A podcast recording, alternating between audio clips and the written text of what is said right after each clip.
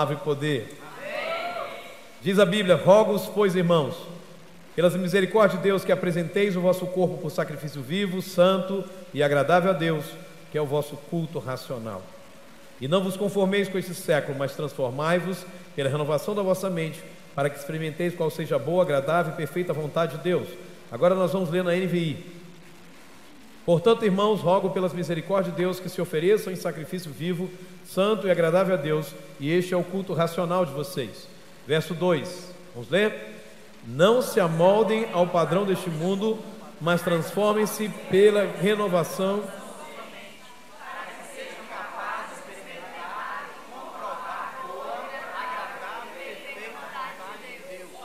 Amém? Deus os abençoe pela Sua palavra. Irmãos, essa noite eu quero falar com você sobre as marcas de uma mente renovada. Diga isso comigo: marcas, de uma mente renovada.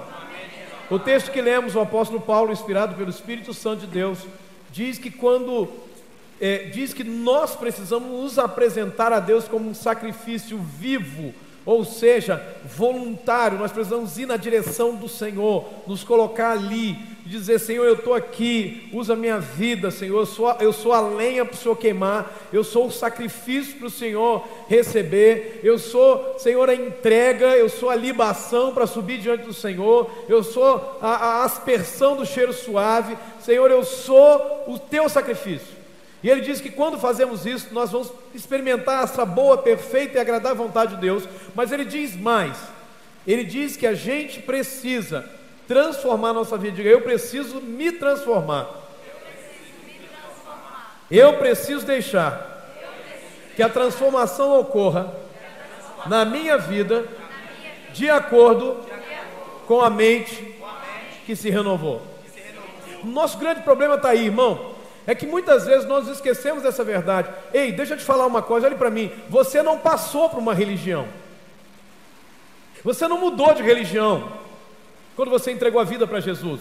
Na verdade, Deus te, do, te, deu uma nova mente, uma mente que foi renovada, ou seja, o que essa mente tinha antes não era interessante, e Deus te deu uma mente nova, diga amém. amém. Nessa mente nova, essa é a mente de Cristo, essa mente nova que Jesus te deu requer um comportamento novo, requer atitudes novas, requer uma forma de pensar diferenciada. Nós não fomos chamados para pensar do mesmo jeito, nós não fomos chamados para agir do mesmo jeito, irmão. Senão a gente fica cantando aquela musiquinha que cantava lá na minha época, lá antiga lá, né?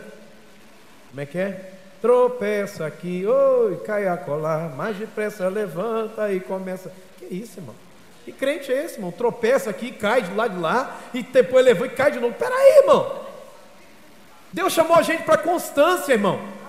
A gente, Deus não chamou a gente para altos e baixos, irmão. Deus chamou a gente para constância. Quais são as marcas de uma mente renovada? Então é muito simples.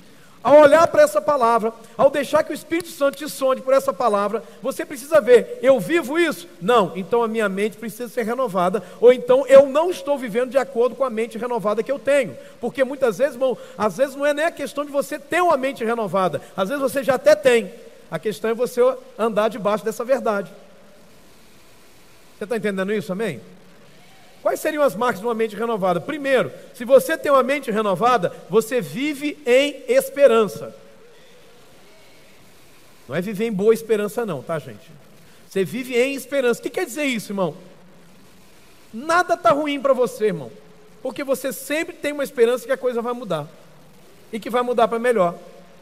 Irmão, é inadmissível você, como filho de Deus, você, como filha de Deus, só enxergar problema, só enxergar dificuldade, só enxergar falta de esperança.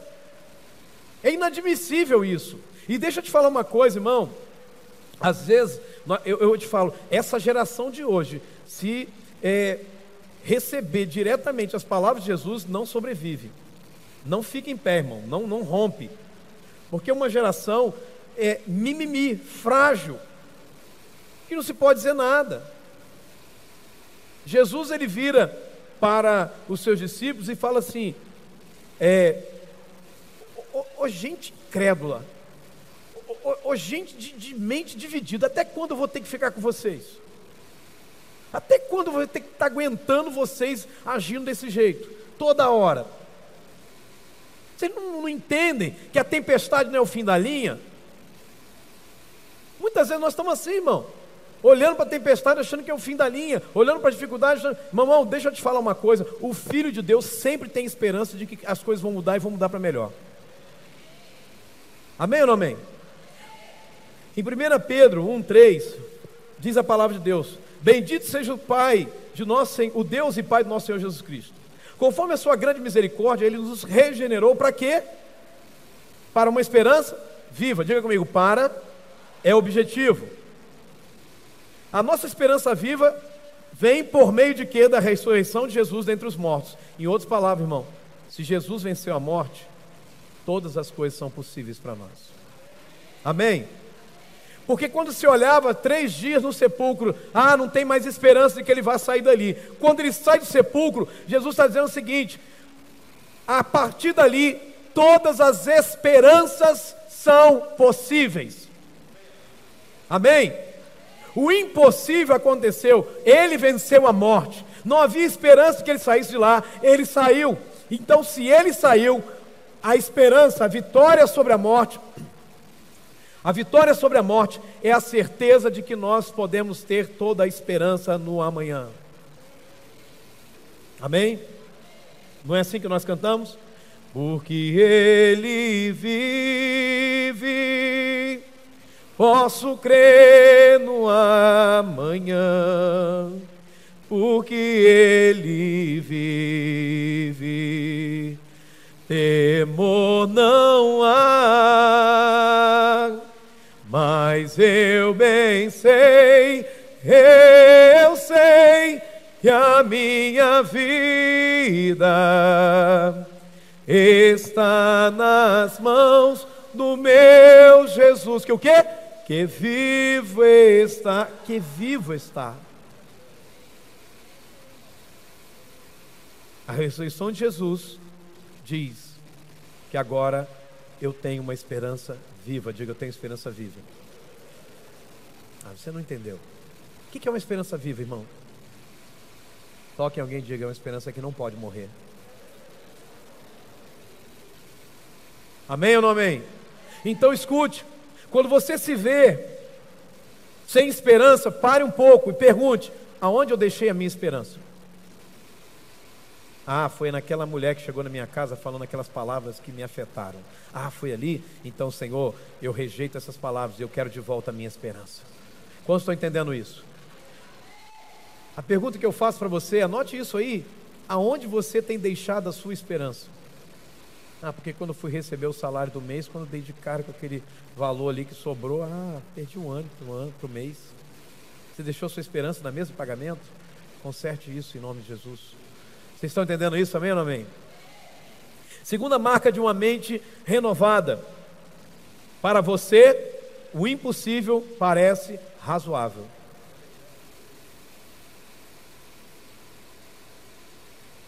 Vou ler de novo. Para você, o impossível parece razoável. Depende, não é assim impossível não, porque com Jesus todas as coisas são possíveis. Olha o que diz a palavra de Deus, irmão Lucas 1, 27, vamos ler juntos. Ah, ele aparece a uma virgem, ah, deve ser o 26, talvez não está, ou na sequência, né? Em 28, por aí, deve estar lá dizendo, onde o anjo diz para Maria, porque para Deus não há impossíveis. Amém? O impossível, irmão, para quem tem uma mente renovada, não é um fato. Por exemplo, o homem mudo falar é impossível? Não. Nós já vemos pela Bíblia mudos falando.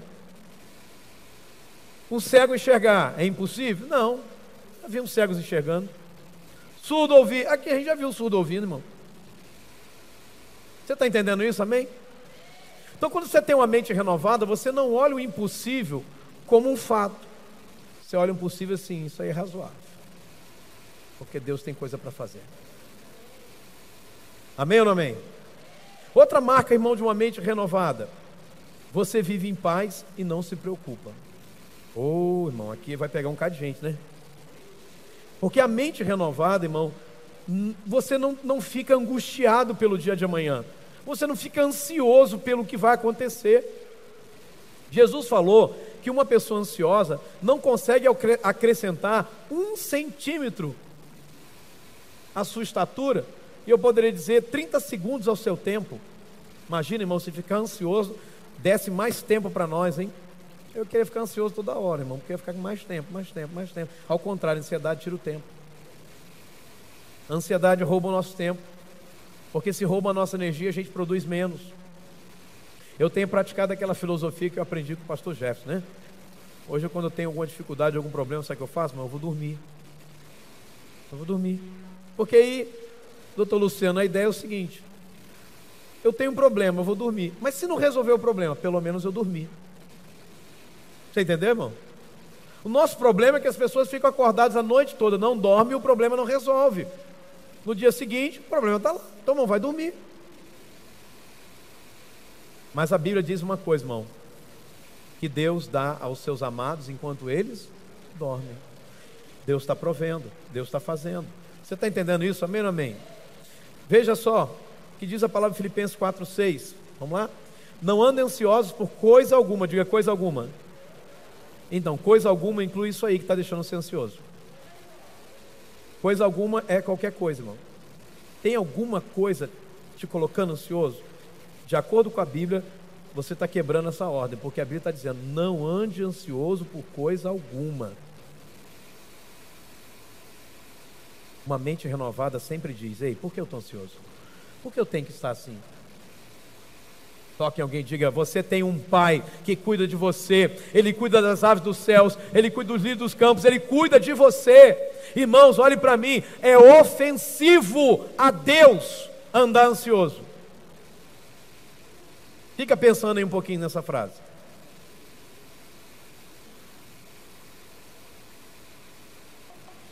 Por que, que é ofensivo a Deus andar ansioso? Eu te explico. Porque quem anda ansioso, anda ansioso porque não tem fonte de provisão.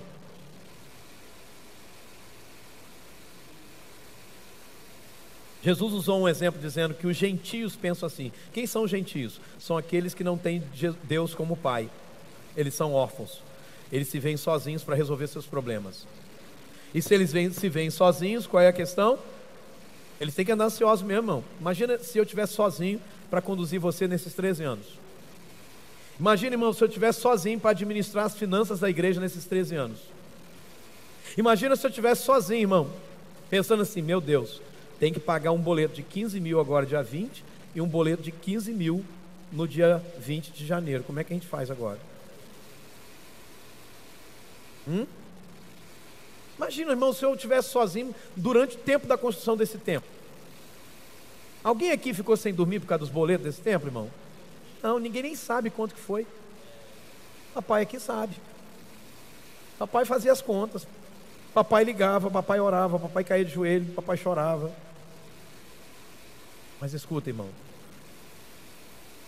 Mas eu sabia que eu não estava sozinho, porque eu tenho um pai. E eu sei que o meu pai cuida de mim porque ele tem caráter, eu confio nele. E quando você anda ansioso, você, irmão, está colocando Deus no canto da parede, como que dizendo: eu, o Senhor não sabe cuidar de mim, porque eu tenho que resolver meu problema sozinho. Quantos estão entendendo essa palavra, irmãos?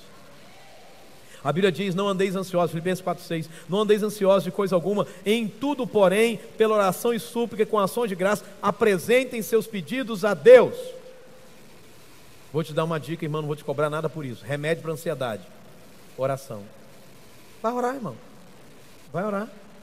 Vai orar. Mas qual é o nosso problema? Um, se a gente tem uma dificuldade, o que, que a gente faz? Desespera. Liga para um, liga para outro. Mas a oração ninguém fez. A ligação principal ninguém fez. Liga para Deus, vai, irmão. Vou te dar o telefone dele, irmão. 333. Jeremias 33, 3. Clama a mim e responder-te-ei, diz o Senhor. Amém? Amém? Clama a mim, irmão. E Deus falou: Eu te respondo. Ah, mas o Senhor sabe o que eu preciso e eu estou aqui desabafando com todo mundo. Deus fala: ah, ah. A senha é: liga para mim. Você está entendendo isso? Amém ou não Porque tem gente que é assim, irmão. Tem gente que é assim. Alguém vai lá e desabafa, por exemplo, com Everton. E aí, na cabeça da pessoa, ela fala assim: não, com certeza o Everton vai falar para o pastor. Porque o Everton está perto do pastor. Aí o Everton não fala nada para o pastor. Aí a pessoa um dia encontra comigo, o pastor. E aí fala, hein, pastor, estava passando uma dificuldade, o senhor nem me visitou. Não sabia, filho. Ah, mas eu falei para o Everton. Sim, e? Ué, mas o Everton falou nada com o senhor? Não. Mas se você queria que eu te visitasse, você tinha que falar comigo, não é não? Irmãos, o princípio é o mesmo no mundo espiritual. Não adianta eu ficar aqui embaixo falando com um e com o outro, irmão. Eu tenho que falar com Deus e falar, Senhor, eu preciso da tua intervenção. Amém ou amém? Mas isso é só quem tem uma mente renovada. Outra verdade, irmão, a mente renovada. Você gosta de si mesmo e se alegra em suas fraquezas, não com, tá? Em. Você gosta mesmo e se alegra em suas fraquezas, sabendo que quando e onde você é fraco, Ele é forte. Deixa eu te ajudar com isso, irmão. Isso é aceitação. Tem muita gente doente nas igrejas, porque não ele olha para a fraqueza dele ou para a fraqueza cometida, ele pensa assim: eu não sou digno, eu sou um lixo, eu estraguei tudo, e lá lá lá, lelé. Não, meu irmão. Deixa eu te falar uma coisa: toque alguém e diga assim: Deus, propositadamente. Teve gente que mascou aí nessa palavra, hein? Propositadamente deixou lacunas em você. O que é lacuna? Espaços que não estão preenchidos, que estão vazios, que são incompletos. Por quê, irmão? Porque se a gente tivesse todas as lacunas preenchidas, irmão, a gente ia ficar se achando. Aí Deus faz questão de deixar um espinho agarrado na carne da gente, irmão. Para quê? Para doer. Para a gente saber, eu não sou essa Coca-Cola toda. Você está entendendo? Amém ou amém?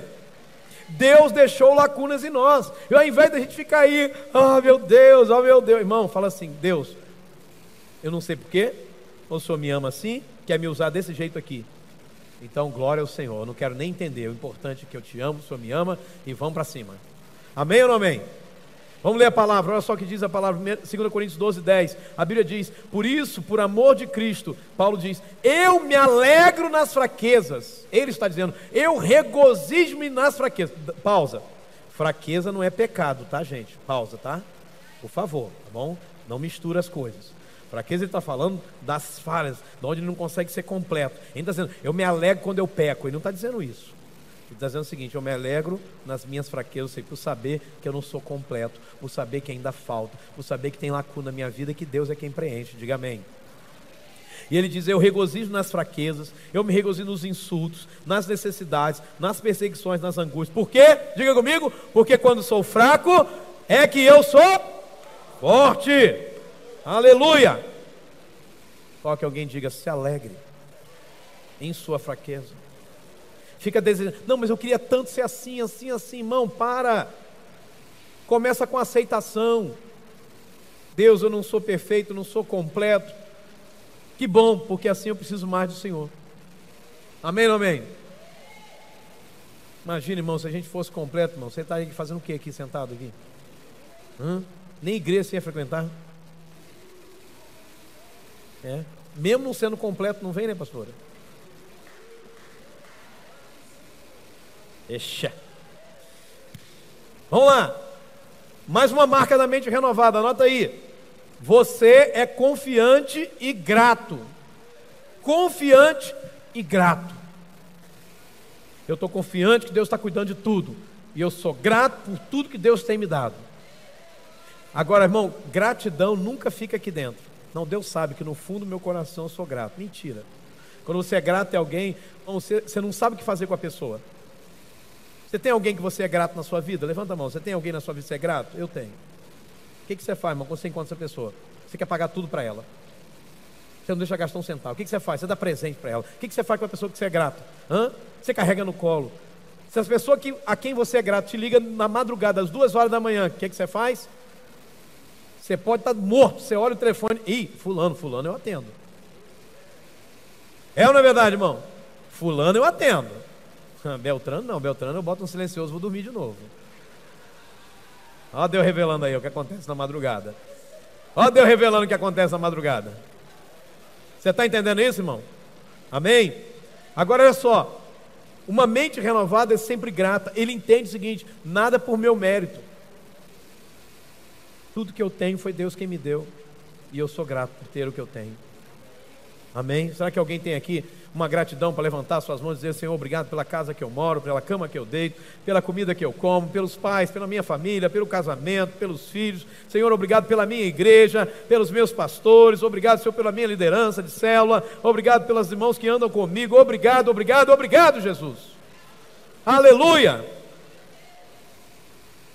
Hebreus 11:1 diz que a fé, vamos lá? Hebreus 11:1, a fé é a certeza daquilo que nós esperamos e a prova daquilo que nós não vemos. O que quer dizer isso, irmão? Nós estamos convictos e confiantes o tempo todo. Outra coisa, irmão, seis, as marcas da mente renovada, você acredita no potencial das pessoas. Uma pessoa que tem a mente renovada, ela nunca olha para uma pessoa e diz assim: Isso aí não tem jeito não. Hum, essa aí, pastor, não desperdiça seu tempo não. Hum, isso aí, ó, é tempo tempo jogado fora com fulano. Não, não. Quem tem uma mente renovada acredita no potencial. Por quê? Porque quem tem uma mente renovada, olha para mim, diga comigo, quem tem uma mente renovada não vê com os olhos humanos, vê com os olhos de Deus. E para Deus todo mundo tem jeito, irmão. Amém? Amém ou não amém?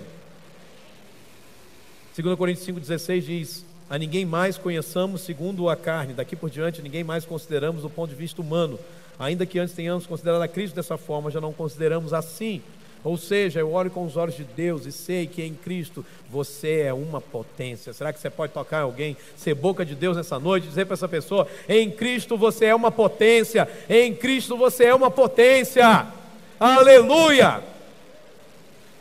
Meu Deus!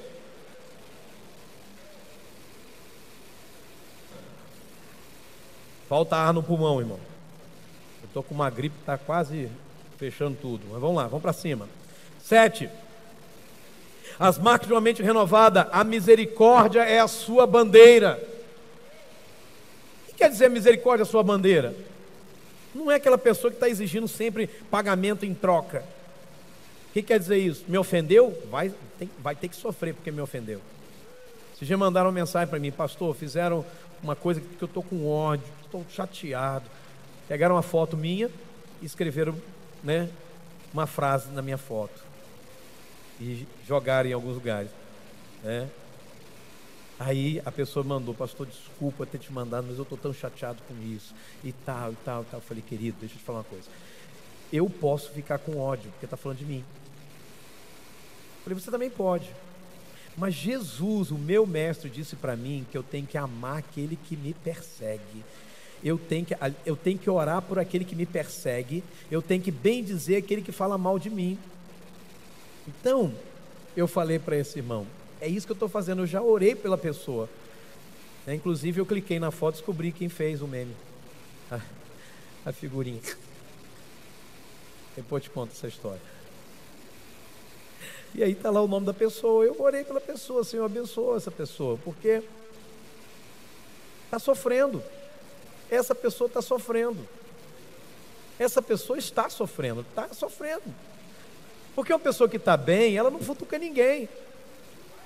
Agora, a pessoa que está sofrendo, o trabalho do outro dói, o sucesso do outro incomoda, a alegria do outro incomoda, a paz do outro. Se o outro compra um carro, incomoda. Se o outro. Gente doente que fica preocupado com essas coisas.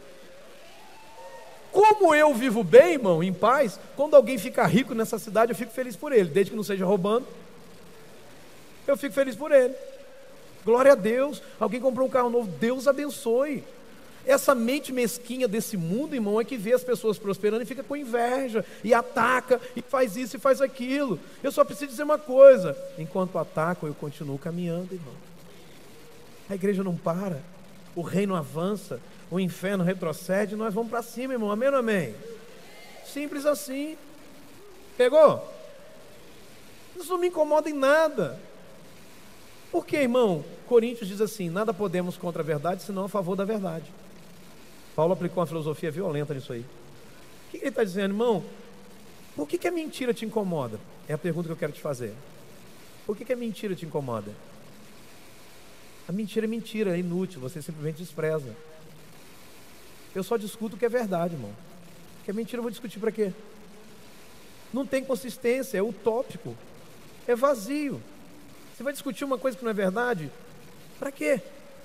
Por que, que Deus não se preocupou na Bíblia de provar a existência dele? Já pararam para pensar nisso? Deus nunca se preocupou em provar a existência dele na Bíblia? Por quê? Me ajuda a responder. Por quê? Porque ele existe, irmão. Quando você quer provar muito uma coisa, tem alguma coisa complicada aí. Não tem que provar nada para ninguém. Já passei dessa fase, irmão. Eu fiz uma enquete no meu Instagram e coloquei assim: Botei uma foto minha sem barba, falei, irmão, o que, que, você acha? Com barba ou sem barba? Os irmãos desceram a lenha lá, com barba. Outro, não, não, não tira, pelo amor de Deus. Outro falou assim, ah. Outro corta. Então, a próxima foto é, então, querido, eu já passei da fase de me preocupar com a opinião dos outros. Só botei para me divertir, porque eu não vou tirar. Se eu quiser tirar, eu tiro. Se eu não quiser, não tiro. A opinião dos outros não vai mudar nada. Foi só brincadeira. Você está entendendo, irmão? Isso aqui não é, não é para ofender ninguém, mas é só para você ter o um entendimento. Não é a opinião dos outros que vai fazer eu tirar minha barba. É a minha opinião. E principalmente a voz de Deus no meu ouvido. Deu um ibopezinho, não foi? Com barba ou sem barba? Eu ia até fazer uma brincadeira, eu ia pegar. Você falou para tirar, né, Jó? E Jó falou para tirar, irmão. Então, mas eu não estou preocupado com isso, irmão. Você entende? Mas o mundo de hoje está. O mundo de hoje, para isso, eu te diria o seguinte: olha aqui para mim. No mundo de hoje, se alguém posta uma coisa do jeito que eu postei, no dia seguinte o cara está sem barba. Só porque o pessoal falou para tirar. Eu não, irmão. Eu vou deixar aumentar mais. Estou com os projetos aqui. Vou fazer sete trancinhas assim, ó, nela aqui, ó. Aqui, aqui, aqui, e botar umas miçangas. Tu vai ver só, irmão. Relaxa. Relaxa. Só tem que achar alguém que sabe fazer esse negócio direito. Aí alguém fala assim, poxa, pastor, vai ficar ridículo. Quem disse que eu quero aparecer bonito para ninguém, irmão? Eu já tenho minha esposa. Minha esposa já me ama, tá bom já. Veja só. Vamos para a palavra, irmão. Volta aqui. Então, irmão, quem tem a mente renovada, ele é sempre misericordioso, ele sempre dá o benefício do perdão, da segunda chance, do amor. Diz: Não, tá tudo bem, o que você falou lá atrás não importa, já te perdoei, eu te amo e tal. Irmão, aponta aí alguém que uma vez possa ter ido lá no, conversar comigo que eu, não, que eu não perdoei essa pessoa. Irmão, eu não tenho isso, irmão. Eu não tenho esse problema com ninguém. Né? Só que alguém diga, a mente renovada, a misericórdia é a sua bandeira. Aleluia. Lucas 6,36, a Bíblia diz: Vamos juntos? Sejam misericordiosos, assim como o Pai de vocês é. Nosso Pai misericordioso é o que a gente tem que ser. Só que alguém diga para essa pessoa: se Deus te deu a chance, Ele tem chance para dar para outros também. Ou você pensa que só você é especial? Hum? Hã? Paulo disse, Paulo diz que Deus, Jesus Cristo veio ao mundo para salvar os pecadores, dos quais eu sou o pior. Então que alguém diga, se teve jeito para o pior, tem jeito para os outros que estão aí nessa cidade. Ué, se tem jeito para o pior, tem jeito para todo mundo, irmão. Amém ou não amém? Vamos lá, vamos terminar. Marcas da mente renovada. Você não tem medo de Satanás. Irmão, quem tem uma mente renovada, ele entende o seguinte: espera aí. A Bíblia diz que Jesus Cristo, que Deus, o Pai, nos fez assentar juntamente com Cristo nas regiões celestiais. Então, acima de principados e potestades. Quem tem mente renovada fala assim: o diabo está abaixo de mim. Como é que eu vou ter medo daquilo que está abaixo de mim? Como é que eu vou ter medo de alguém que está abaixo de mim? Hã? Isso é uma mente renovada, irmão. Isso aí aqui, ó, ó entrou, mudou, desceu. A Bíblia diz que em breve Deus de paz esmagará Satanás debaixo dos seus pés. Ou seja, você está acima dele. Amém ou amém? Então, por que ficar com medo das mentiras dele, das pressões que ele faz, das acusações que ele opera? Isso é o trabalho dele, irmão. Vai fazer mais que a obrigação dele. O diabo é um vagabundo mesmo. Você sabe por que eu falo que o diabo é um vagabundo? Por quê? Porque lá em Jó, Deus falou assim: De onde você vem? O que, o diabo respondeu? De andar pela terra e ficar rodeando, passeando por ela, irmão. Tem nada para fazer, né? Fica só rodeando a terra para ver a vida dos outros, para destruir a vida dos outros. Por isso que eu falo que o diabo é um vagabundo. Entendeu? Fez sentido para você? Então tá bom. Vamos lá, Romanos 8,31, a Bíblia diz Que diremos, pois, diante dessas coisas, se Deus é por nós, quem será contra nós? O nosso nível é outro, irmão, amém? Amém? Não desça o seu nível, irmão. Recebe uma palavra daquela irmã abençoada, a irmã Florinda. Amém? É irmã Florinda mesmo que fala isso? Não se misture com essa gentalha. Então, irmão, não desça o nível, não vai para misturar com a gentalha de Satanás, não. Dá ideia para ele, não, irmão. Lá no Rio de Janeiro tinha uma gíria que eles falavam assim: irmão, quem dá ideia prega martelo.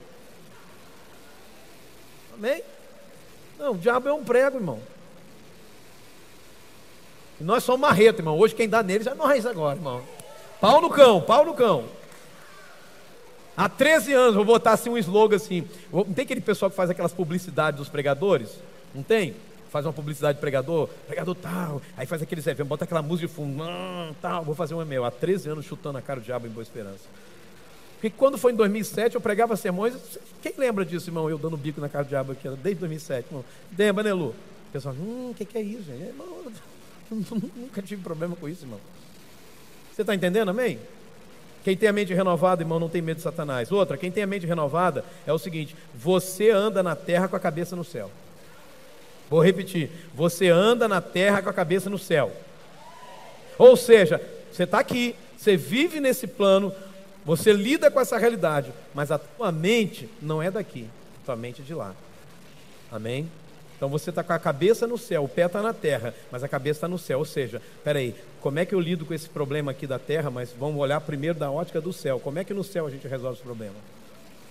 Você já viu alguém no céu sentando e chorando diante de um problema? Eu nunca vi. Porque no céu todo mundo vê a face de Deus, irmão. Tudo é completo, a revelação é completa. Você está entendendo isso? Amém, amém? Você vê alguém aflito no céu? Alguém desesperado no céu? Não, então a sua cabeça tem que ser a cabeça do céu, irmão. Olha para a dificuldade disso. Eu não estou enxergando ainda, mas eu sei que tem uma saída aqui. Deus vai me fazer enxergar. Amém ou não amém?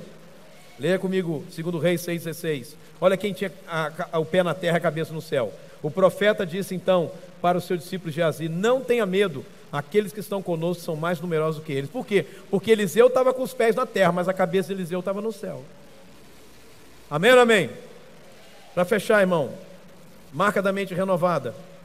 Seu coração clama, clama dia e noite pela vinda do reino. Olha, eu estou falando de você ter uma mente renovada, como Paulo disse. Tudo é o reino. Tudo é o reino. Tudo é o reino clama dia e noite pelo reino. A gente não está preocupado com uma bandeira, a gente não está preocupado com uma placa, a gente está preocupado com o reino. Eu quero saber quantas vidas vamos ganhar, eu quero saber quanto nós vamos alcançar, eu quero saber quantas pessoas ainda precisam ser salvas, eu quero saber. É o reino, vem o teu reino, Senhor. Eu quero que na minha empresa todo mundo fale a língua do reino, eu quero que todo mundo aqui nessa cidade viva os pensamentos do reino, o coração do reino. Sabe, isso é clamar pelo reino dia e noite. Você está entendendo isso? Amém ou amém? E não vimos para a igreja ficar pensando só na benção para mim, na benção para mim, na benção para mim, na benção para mim, na benção para mim. Deixa eu te falar uma coisa: quando Deus salvou você, Ele estava de olho no seu vizinho. Quando Deus salvou você, Ele estava de olho na sua família.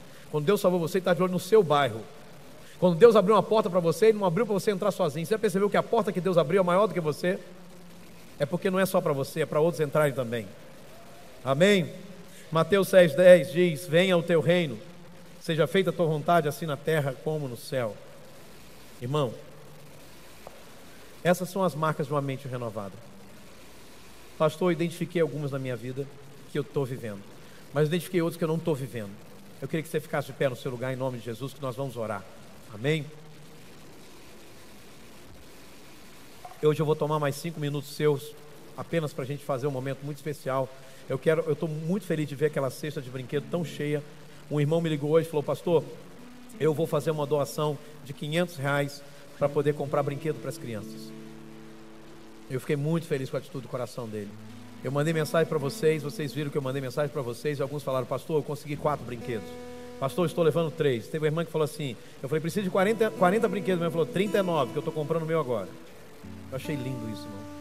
Eu louvo a Deus que eu pastorei a melhor igreja da terra, irmão. Amém? Uma igreja generosa, uma igreja cheia de amor, uma igreja que não está olhando para o próprio umbigo, uma igreja que está olhando para além, uma igreja que entende o princípio da semeadura, a igreja que é fiel, que é muito simples, irmão.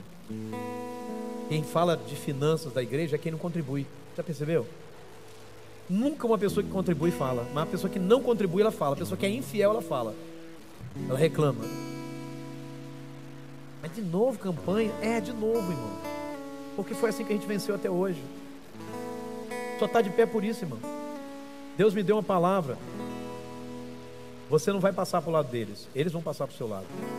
Sabe o que significa isso, irmão? Já tive vontade um milhão de vezes, não foi nenhuma nem duas, de me render, às vezes, ao pensamento de algum de vocês, à ideia de algum de vocês, de parar, de desanimar. Ah, pastor, dá muito trabalho, faz isso não. Ah, para que isso? Será que é hora de construir esse templo? Será que é isso? Será que é aquilo? Eu estou mais preocupado com a glória que Deus recebe, irmão. Por onde eu ando, eu ouço falar de Deus. Eu não sou o famoso, é Jesus que é o famoso de Boa Esperança. As pessoas falam dele. Mas que coisa tremenda que Deus está fazendo lá em Boa Esperança. Ninguém fala que coisa tremenda que o pastor Rodrigo está fazendo. Fala que coisa tremenda que Deus está fazendo lá em Boa Esperança. Igreja linda lá em Boa Esperança. Ninguém fala, pastor Rodrigo lindo lá em Boa Esperança. Você está entendendo? Eu quero que você entenda isso nessa noite, irmão. Erga suas mãos aos céus diga, Senhor, eu quero viver debaixo da mente renovada. Eu vou dizer para você, cada detalhe você vai repetindo aí em nome de Jesus. Diga, fala, pela fé, eu tenho a mente renovada. Eu vivo em esperança. Eu não vivo desesperado. O impossível é só razoável. Não é um fato para mim. Diga, eu vivo em paz. E não me preocupo. Eu gosto de mim mesmo e me alegro em minhas fraquezas, sabendo que quando e onde eu sou fraco, o meu Deus é forte para suprir. Eu sou confiante, eu sou grato, eu acredito no potencial das pessoas. A minha bandeira é a misericórdia. Eu não tenho medo, Satanás. Diga, eu não tenho medo, Satanás. Eu sou autoridade aqui. Eu ando na terra, mas minha cabeça está no céu o tempo todo. E o meu coração clama dia e noite pela vinda do reino. Porque quando o reino vem, o rei também vem junto. E eu quero que boa esperança, que a minha família e toda a região conheça o meu rei o meu rei é Jesus. Eu amo Jesus. Eu quero Jesus. Que venha o teu reino, Jesus. Aleluia.